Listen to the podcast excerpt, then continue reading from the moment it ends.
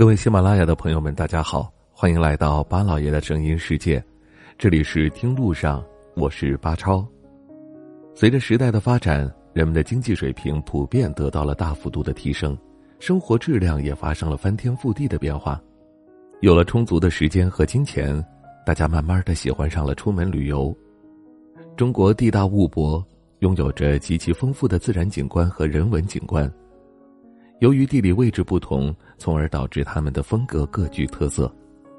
就拿江浙地区来说，它曾经是受到无数帝王将相、文人墨客青睐的江南。经历了漫长岁月的冲刷，江南水乡虽然已经褪去了当年的光环，但是其风韵依旧，足以令人沉迷。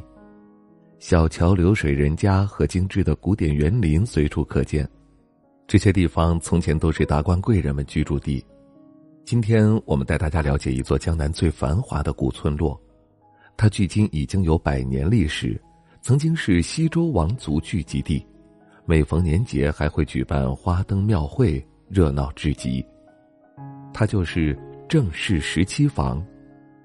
听到这个名字，相信很多人都会感到疑惑：不就是十几座房子吗？有什么可看的呢？其实非也。正式十七房并不是简单的十几座房子，而是一个历经百年的古建筑群。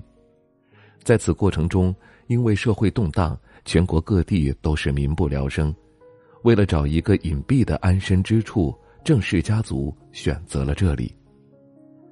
郑氏家族来到此地之后，不断的进行扩建，久而久之，就形成了一个小有规模的村落——郑氏十七房。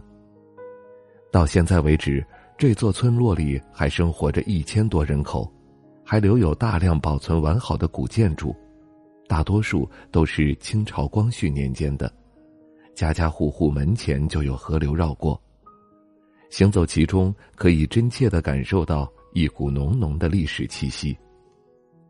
最值得一提的是，正式十七房至今依然保留着最传统的中国习俗，过年的时候尤其热闹。最受欢迎的就是花灯大庙会，到那个时候，村落里的每条路上都会挂满各种各样的彩灯，男女老少聚在一起，有的忙着猜灯谜，有的则是和小摊师傅学习剪窗花，耳畔还会传来各种各样的叫卖声。我想说到这儿，大家会不会对正式十七房有点感兴趣了呢？如果条件允许的话。您不妨亲自前往旅行一番，看一看这受到帝王青睐的江南水乡到底如何。好了，感谢您收听我们今天的节目，听路上，明天再会。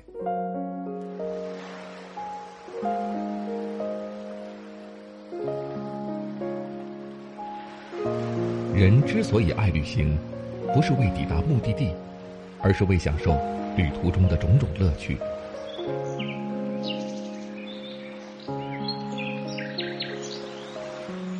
如果问我旅行的意义是什么，我也不知道。假如你还没有出发，不如和我一起听路上。